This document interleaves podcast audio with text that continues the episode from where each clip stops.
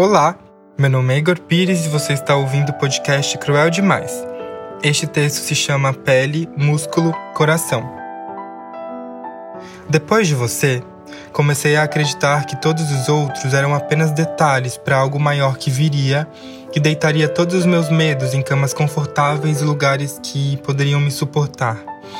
Os outros não teriam o tato que você teve para domar os meus leões internos eles não teriam a capacidade que suas mãos tiveram de descobrir cada ferida que descansava na minha pele, porque eles sequer sabiam que elas existiam. E você, mesmo sem saber, me desmanchou e me fez experimentar uma pele limpa, sem poros sujos ou feitos de abandono.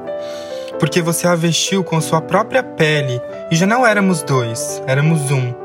Depois de você, passei a crer que os outros homens pelos quais me apaixonei foram apenas frestas para uma luz muito maior que viria e adentraria todos os cômodos da minha casa, como sala, cozinha, banheiro.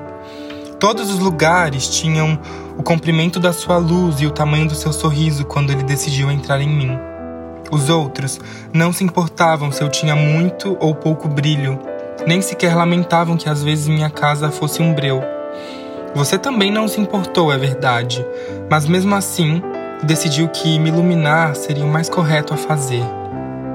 Então, num sábado de carnaval, você me acendeu os olhos para enxergar a vida de maneira mais clara e completa, a boca para que eu pudesse sentir o gosto macio do mundo sobre mim, e as mãos para que eu pudesse tocar em tudo que energiza e chama o ser humano para dançar.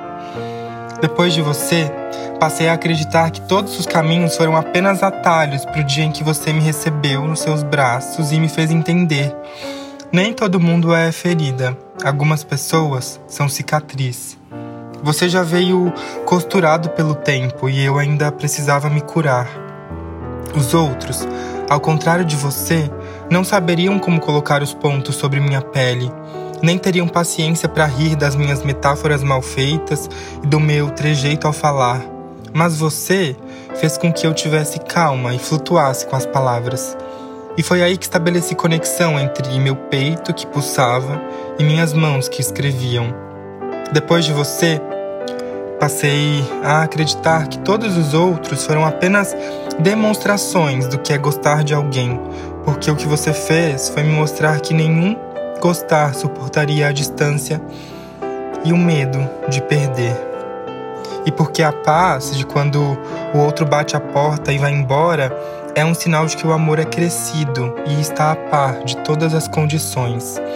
Os outros não saberiam como colocar minha alma para dormir em dias mansos e serenos. Nem tentariam reconquistar minha respiração no momento de crise e pânico.